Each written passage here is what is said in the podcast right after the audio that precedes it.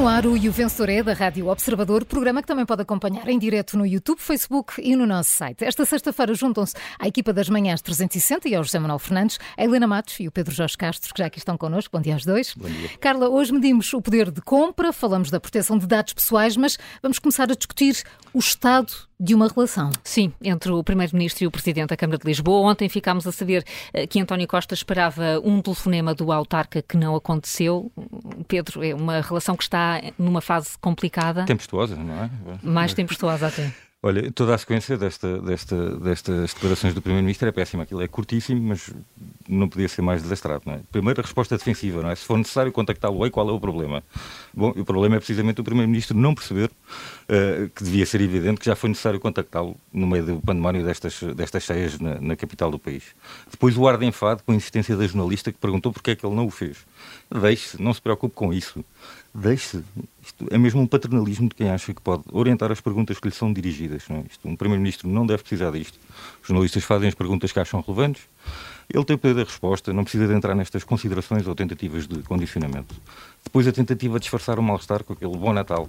Esperemos que voltar a ouvir o Primeiro-Ministro ainda antes do, do, do, Natal, que ainda faltam uns dias, portanto, não sei se ele estava a despedir Falta assim mais de uma semana.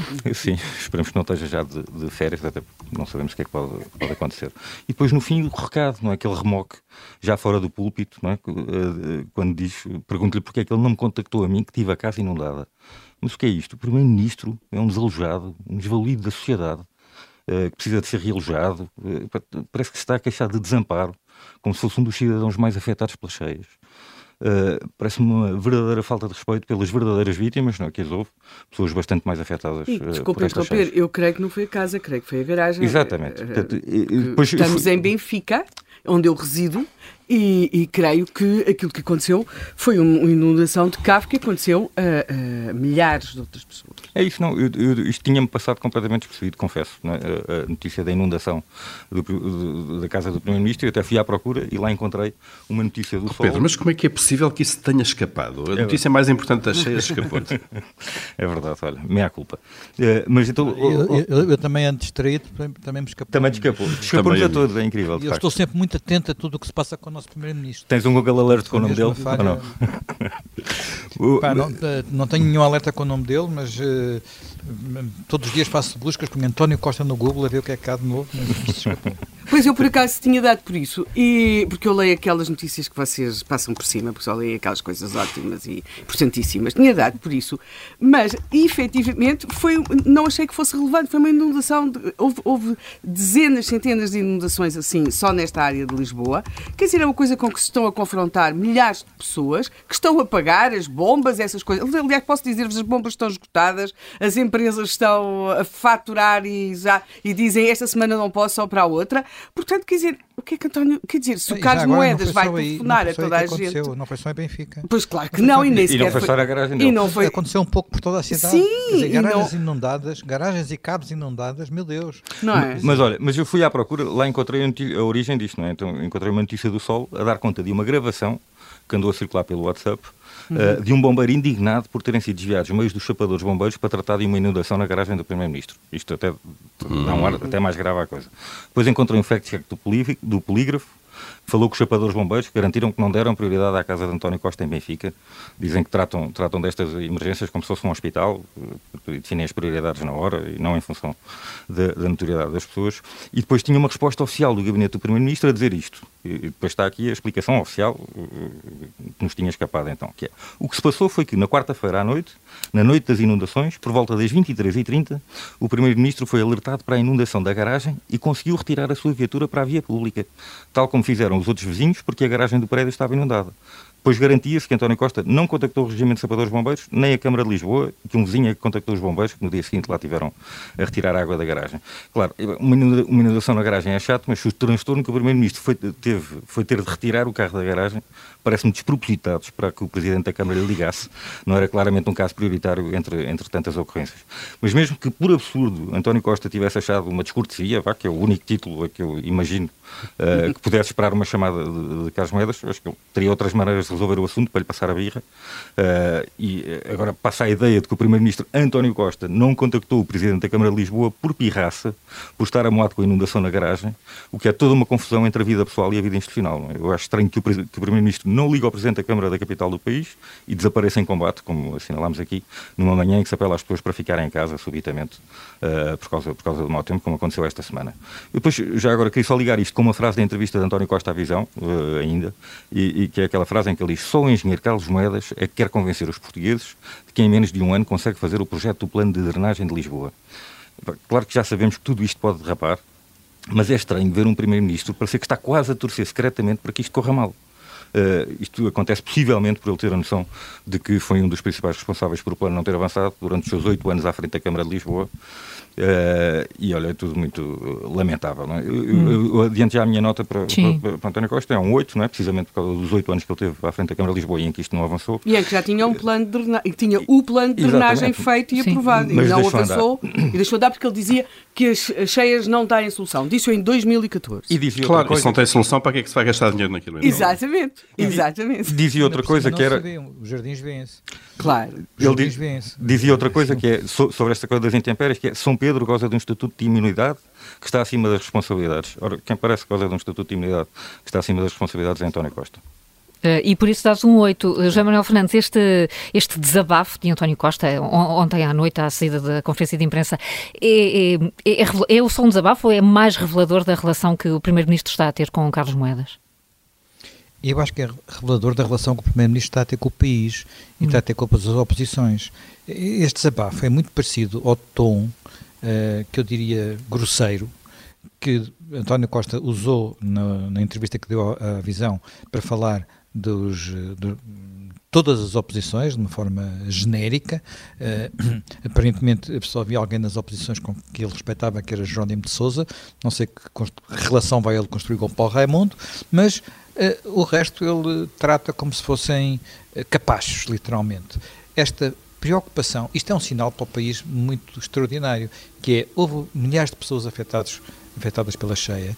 O, o, o, Presidente da Câmara de Lisboa, o Presidente da Câmara de Oeiras, o Presidente da Câmara de Odivelas, o Presidente da Câmara de Louros estiveram naturalmente assoberbados uh, nesses dias e António Costa, que esteve silencioso, que não disse nada, que parece que nunca teve responsabilidades na, na, na região de Lisboa, quando foi, como recordou muito bem o Pedro, oito anos Presidente da Câmara, uh, está irritado, não sei se está amoado com um não, a ausência de um telefonema. Mas eu acho que o que ele está é mal habituado. Ele está mal habituado porque, regra geral, nunca era criticado, porque durante muitos anos teve a possibilidade de nunca ter perguntas muito incómodas nas, nas conferências de imprensa. Uh, era assim no tempo da Câmara de Lisboa, continuou a ser assim durante muito tempo, enquanto ele foi, uh, portanto, nestes primeiros anos de, de, de, de governação. Quando começam a, a aparecer complicações, quando começam a aparecer dificuldades, ele reage com aquele lado irritado, que nós já, quer dizer, que pode chegar a, às vezes a, a situações até mais graves, nós assistimos todos àquela cena no Terreiro de Passo com o senhor, que até nem, nem tinha razão naquilo que ele estava a fazer, mas não interessa o tipo de reação uh, que ele teve, todos nós conhecemos uh, algumas, alguns SMS que ele já enviou a algumas pessoas depois destas lhes terem feito críticas, portanto, esta maneira de centrar uh, o governo no país na sua própria pessoa e achar-se uh, um pouco acima de tudo, vem, em primeiro lugar, de, de maus hábitos por nunca ter sido, se calhar, suficientemente escrutinado, mas depois de uma cultura que não é a cultura democrática mais saudável. Portanto, uh, toda aquela sequência de sons que nós acabamos de ouvir na rádio, de não ter gostado da pergunta, de estar irritado com o bom e portanto dizer um bom Natal já não estou irritado e fazer aquele desabafo é Vai Natal resmungão enfim, é. Catastrófica, catastrófica. Dá ideia, dá ideia que ela é que ainda não se habituou à ideia da Câmara de, de Lisboa ter sido perdida pelo PS e ter sido ganha por ah, Carlos Moedas, não é? Com certeza, não se habituou. E portanto, o habituem-se também é um bocadinho para ele, não é? Uh, também, quer dizer, não se habituaram mesmo, isso nota-se quase todos os dias na forma como eles uh, lidam com, com, com, com Carlos Moedas e com o facto de Carlos Moedas estar na Câmara de Lisboa, portanto, isso é óbvio. Sim, isto já, isto já vem atrás daquele discurso do, do, do 5 de outubro, não é? Lembro-me no discurso de 5 de outubro, o Carlos Moedas fez umas críticas à governação e António Costa ficou todo incomodado, não é? Dizer que Carlos Moedas só falava pelos lisboetas uh, e que quem falava pelos portugueses era o Presidente da República. Portanto, a cerimónia já vem um bocadinho daí, já vem das guerras do aeroporto, portanto, isto não, não augura nada de bom. É quase como se António Costa visse em, em, em reconhecesse e desse o flanco a ver em Carlos Moedas uma espécie de líder da oposição, não é? Ou de líder alternativo da oposição. E, e repara, é que isto depois é contagioso, não é? Ou é contagioso ou é cultura do Partido Socialista. Eu já falei aqui do critério estranhíssimo das visitas de Mariana Ribeira da Silva. Ontem. Vieira da Silva, uh, Mariana Vieira da Silva. Silva. Sim. Mariana Vieira da Silva. Ontem ela foi a Oeiras. Uh, eu nem, quando, quando disse, olha, foi a Oeiras, uh, depois de só ter ido a Loures, eh, e depois de Lourdes ter sido criticada, eu não tinha percebido que ela foi a Oeiras literalmente na chamada visita de médico a correr antes de uma sessão do Conselho, uma reunião do Conselho de Ministros, apenas porque na véspera ela também tinha ficado enfim, menos irritada, pelo menos no tom de voz, um voz mais controlado do que António Costa, quando também um jornalista lhe perguntou porque é que ela tinha ido a Lourdes, onde aparentemente não estavam a acontecer os piores problemas, mas eh, e não tinha ido a nenhuma das outras uh, câmaras da Grande Lisboa, a maior parte delas geridas por figuras que não são do Partido eh, Socialista, Oeiras, Lisboa, Barreiro, Seixal, não, Barreiro é socialista, mas Seixal, onde, onde havia, era o conselho com mais desalojados, aí, aí não, não tinha isso. Enfim, eu acho que este tipo de cultura é pouco democrática, ela nota-se também, por exemplo, naquilo que se está a passar no Parlamento, com o facto do Partido Socialista não querer uh, debates uh, quinzenais com o Primeiro-Ministro, só aceitar mensais. Pois é, ó, Zé mas aí a culpa é inteirinha do PSD. Claro. Está na origem, claro. claro. Está na origem, ah, na origem claro. É, enfim, mas o Rui Rio tem uma resposta. Quer dizer, mas o Rui Rio tem costas muito largas, mas, não, mas entretanto o tempo passou. Há outra, meio, há outra o líder no PSD, há outros partidos da oposição, tudo isso uh, se alterou. E é bom também recordar isso, já houve líderes do Partido Socialista que tinham, relativamente às obrigações do Parlamento e à transparência do Parlamento, uma atitude diferente desta e estou a recordar-me de António José Seguro, que fez algumas coisas importantes pela reforma do Parlamento. E o Partido Socialista atual parece querer voltar a todos os tempos. E Guterres, e já agora, até nem o Sócrates, já, desculpem dizer e, Sócrates, não, os debates nem quinzenais... quis acabar com os debates quinzenais, não é? Portanto, não, foi ele que os começou. Exatamente, porque achava que, absoluta, achava que lhe corriam muitíssimo bem, não é? E, portanto, ele aproveitava-os para se afirmar. Eu acho que nós temos aqui também uma outra coisa sobre tudo aquilo que vocês disseram sobre António Costa, o, o que é não tem que ele ir ao Parlamento não, dar explicações. Sim, mas ele não distingue, que, uh, ele interpreta tudo como ataques pessoais. Ou seja, ele tornou-se primeiro-ministro ou foi presidente da Câmara Municipal de Lisboa e vê todas as todas as uh, críticas ao seu desempenho público e político como um ataque pessoal. E quando as coisas não lhe correm bem, isso tende, a, essa característica pessoal, que é muito complicada para quem quer fazer política, tende a ser exponenciado. Hum. Portanto, eu creio que uh, ou as coisas lhe começam a correr melhor, ou esta sua fartura de ter de ser Primeiro-Ministro, que é, eu acho que é disso que ele sofre neste momento, está farto, está enfadado, como dizia uma pessoa do Partido Socialista, a propósito exatamente do desempenho do Primeiro-Ministro,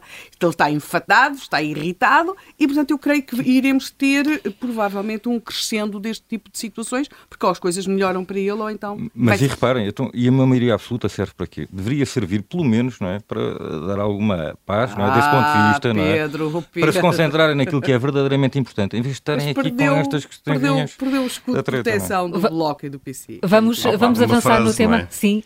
Há, ia só dizer, há uma frase sobre o, o poder e o poder absoluto, não é? Uhum. Eu vou ser generoso e acompanho a nota do Pedro só para não ser. Estava-me a, a apetecer ir, ir, ir dividi-la por dois, mas não, vou acompanhar a nota do Pedro. Fica, fica então o, o 8, o 8 aqui para, para António Costa também, pelo José Manuel Fernandes. Vamos avançar rapidamente, Paulo. Uhum. Uh, o José Manuel falava aqui de um sinal para o país, com estas declarações. Há também outros sinais, e são sinais económicos. Queres destacar mais um? Há, há sinais, e não, não são propriamente uma novidade. Uh, aqui o, o ponto é que são estatísticas oficiais, divulgadas ontem pelo pelo INE, nós no meio destas confusões todas até esquecemos depois uh, isto, e, e, tem a ver com aquele velho indicador, o produto interno bruto per capita em Portugal comparado com, com a média, com a média da, da União. O que é que nós ficámos a saber ontem oficialmente? São dados oficiais reais, portanto não são projeções, não são estimativas, que entre 2019 e 2021 Portugal perdeu 3 pontos e meio em relação à média da União Europeia, isto é, em 2019 estávamos ali nos 78,6% do PIB per capita médio europeu e em 2021 caímos para 75,1%. Um, este é o valor mais baixo desde 2009, isto é, desde que esta série é calculada pelo INE, provavelmente é mais baixo desde há muito mais tempo, mas nós não sabemos. Uh, só três países da zona euro têm menor poder de compra uh, do que Portugal neste momento, portanto isto são estatísticas, são dados reais, é o filme das nossas vidas económicas, se quisermos, nos dois últimos anos, e eu punha isto por oposição às narrativas hum. que continuam no espaço público, muitas delas montadas de alguma maneira para iludir esta realidade. Do próprio Primeiro-Ministro na entrevista à Visão. Exatamente. Sim. Nesta entrevista, ele dizia que Portugal vai crescer mais do que previsto. Certo, vamos crescer mais duas décimas em princípio. Se não me engano, é de 6,7 para 6,5 eh, para 6,7. Mas depois, em relação aos outros, é que se nós crescemos 6, mas os outros crescerem 12, nós estamos a afastar dos outros. E a, a pergunta é, porquê que os outros conseguem crescer 12 e nós só crescemos 6?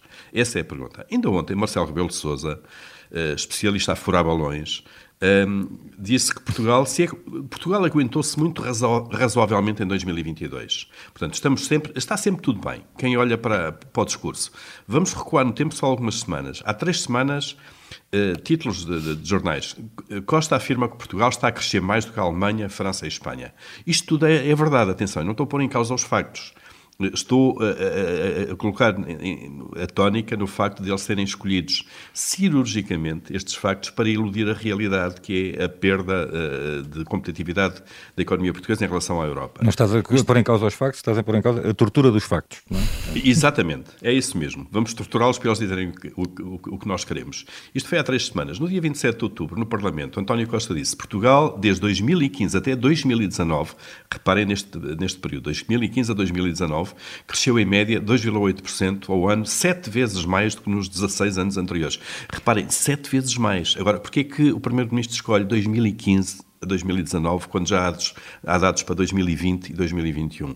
Porque ele sabe que se juntar a esta série 2020 e 2021, Portugal deixa de crescer acima da média, passa a cair em relação à média, como se viu. Hum. E, portanto, escolhe os períodos de acordo com a narrativa que quer colocar em cima da mesa e é a nossa economia é fantástica, tem crescido muito bem, estamos aqui para as curvas e depois chegam os dados oficiais do INE e afinal dizem que não é bem assim. Nós estamos com a pior performance em relação à Europa desde pelo menos 2009 e assim vamos continuar. E assim a tua nota vai para? Olha, vai para vai para vai um 6 para estas narrativas eh, completamente ilusórias, não é, que pretendem não mais do que mascarar a realidade. O Paulo e o José Manuel aqui a tentar subir as notas e tu avanças com 6. Helena, tens um vencedor ou vais também para a negativa? Aquela, eu sinto-me aquela senhora que houve uma altura que a RTP não tinha programas culturais, eu tinha acabado com alguns, e depois havia uma senhora que tinha que fazer um apontamento cultural no meio do bloco noticiário. E eu estou mais ou menos assim. Portanto, eu vou chegar aqui com uma questão, houve a multa ao INE, de facto, uh, que se prende sobretudo, ou que se prende, não é sobretudo, é que se prende mesmo com o facto de para os censos uh, o INE ter sido contratado a uma empresa, uma empresa norte-americana, uh, e, uh, segundo a Comissão Nacional de Proteção de Dados, pode ter havido ou havia circunstâncias que podiam permitir a transferência de dados pessoais dos portugueses que tinham respondido aos censos de 2021, desses dados serem transferidos para outros países, nomeadamente para outro tipo de, de, de, agências de informação e aqui podem entrar coisas como, por exemplo, companhias de seguros, porque havia dados de saúde e há dados de saúde no censo, e nem é claro que vai contestar, diz que há uma desproporcionalidade e, e, diz que apenas que essa empresa apenas que essa empresa apenas tratou do armazenamento, da segurança do armazenamento desses dados. Curiosamente, nós Uh, isto passou, a multa é 4,3 milhões de euros, vai ser contestada, é o dinheiro dos contribuintes, ou fica de um lado ou fica do outro.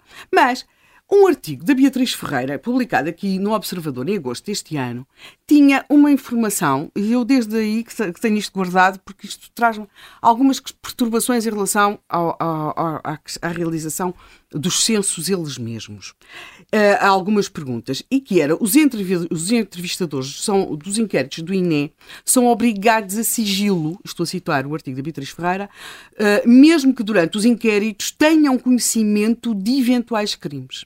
No inquérito sobre a violência que o INE tem a decorrer e para o qual os entrevistadores tiveram formação, há perguntas particularmente sensíveis sobre abusos. Pois a Beatriz Ferreira eh, interrogava uma das pessoas que estava a fazer esses inquéritos e ela diz: é o, se tiver conhecimento durante a entrevista de uma situação de violência, não posso chegar à porta e fazer queixa à polícia. Não posso mesmo.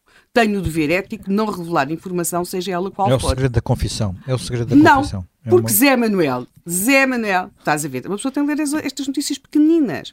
Os padres, os padres da Igreja Católica, por exemplo, eh, no caso do, da, na Austrália, já uh, vão, vão ser obrigados a quebrar o segredo da confissão. Bem, Nós, mas, em... sim, mas é na Austrália. Na Austrália, é na Austrália e vamos ver o que, é que acontece. Sim, mas não aqui é um em Portugal. Obriga, não é um país que obriga os padres a, a fazerem isso. Mas é, Manuel, quer dizer que o segredo da confissão. Sim, mas estou a dizer, mas o segredo sim. da confissão tem outros objetivos sim, e tem outro esteve em Portugal em discussão. História já numa conferência sobre abusos sexuais na Fundação Gulbenkian, a nossa cara RTP, que é tão dada às, às causas públicas, cara RTP. teve mesmo um, um, um, título que é um dos entraves à denúncia de abusos sexuais na Igreja Católica Portuguesa pode ser o segredo de confissão, que é um dos únicos segredos profissionais que a lei protege e que não permite que seja quebrado em nenhuma circunstância.